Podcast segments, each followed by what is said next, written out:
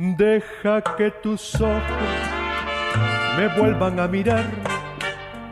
Deja que mis labios. ¿Lo escuchan? Es la voz de Humberto Lozán, una leyenda de la música popular chilena, el vocalista de la histórica orquesta Wambalí, que murió el 31 de octubre del año 2006. Deja que la luz retorne a mi vida para que lo triste se marche de mí. Se llamaba Humberto Carlos Acuña Venegas, pero fue conocido por su nombre artístico de Humberto Lozán. Había nacido en el año 1925 y comenzó su carrera musical desarrollando su técnica vocal de forma autodidacta. Siendo apenas un niño, fue cantante habitual en programas de radios en Santiago. Posteriormente se hizo crooner, o sea, cantante de varias orquestas de swing y de jazz.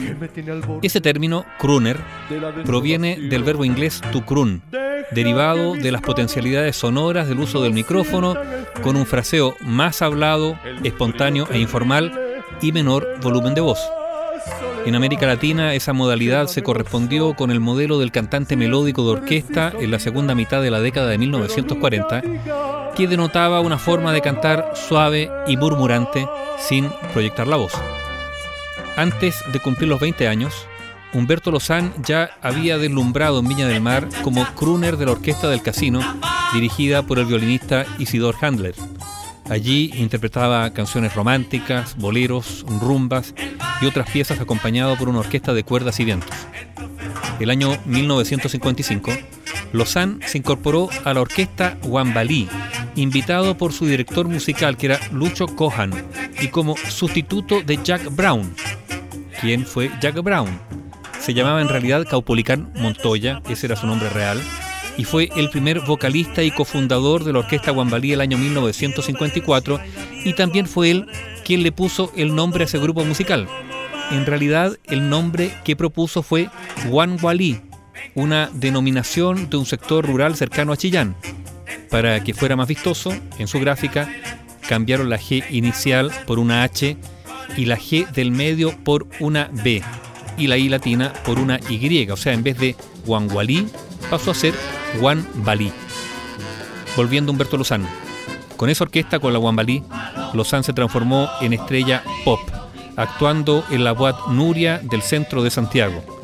La agrupación fue la primera en Chile que centró su repertorio en temas tropicales provenientes de Centroamérica y el Caribe, como el cha-cha-cha, el mambo, y abriendo el camino de esa música en Chile para una tradición de orquestas como Los Peniques, Ritmo y Juventud y la Cubanacán.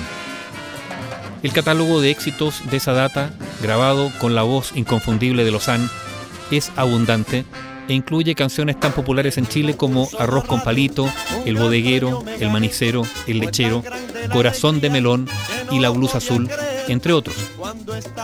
Después de algunas giras en el extranjero y la grabación de una decena de discos, la orquesta se disolvió el año 1963, justo antes de que un nuevo sonido tropical, la cumbia colombiana se impusiera como el más popular y arraigado ritmo de baile de los chilenos. Lozán, desde entonces, empezó a cumplir presentaciones como solista, con pistas pregrabadas o como crooner de la Universal Orchestra, que dirigía el fundador de la Cubanacán, Juan Azúa, en un oficio que excedía el género tropical. En otra faceta, Humberto Lozán se puso al servicio de la Unidad Popular, interpretando uno de los jingles de la campaña presidencial de Salvador Allende. Con ritmo de una cumbia clásica, la canción De ti depende fue publicada como single en vinilo por el sello DICAP. De ti depende, de ti depende presidente sea Allende, Allende. Eduardo Carrasco, fundador y director de Quilapayún, contó que esa canción se la entregué personalmente a Humberto porque pensé que él iba a poder hacerla mejor que nosotros. La escribió el cubano Carlos Puebla, que en esa época me enviaba canciones desde Cuba. Afectado por años por un cáncer, Humberto Carlos Acuña Venegas, conocido por su nombre artístico Humberto Lozán, el vocalista de la histórica orquesta Wambalí, murió en Santiago el martes 31 de octubre del año 2006 a los 81 años. Siempre en su casa presente está el bodeguero y el cha-cha-cha. Vete a la esquina y lo verás, ya que por siempre te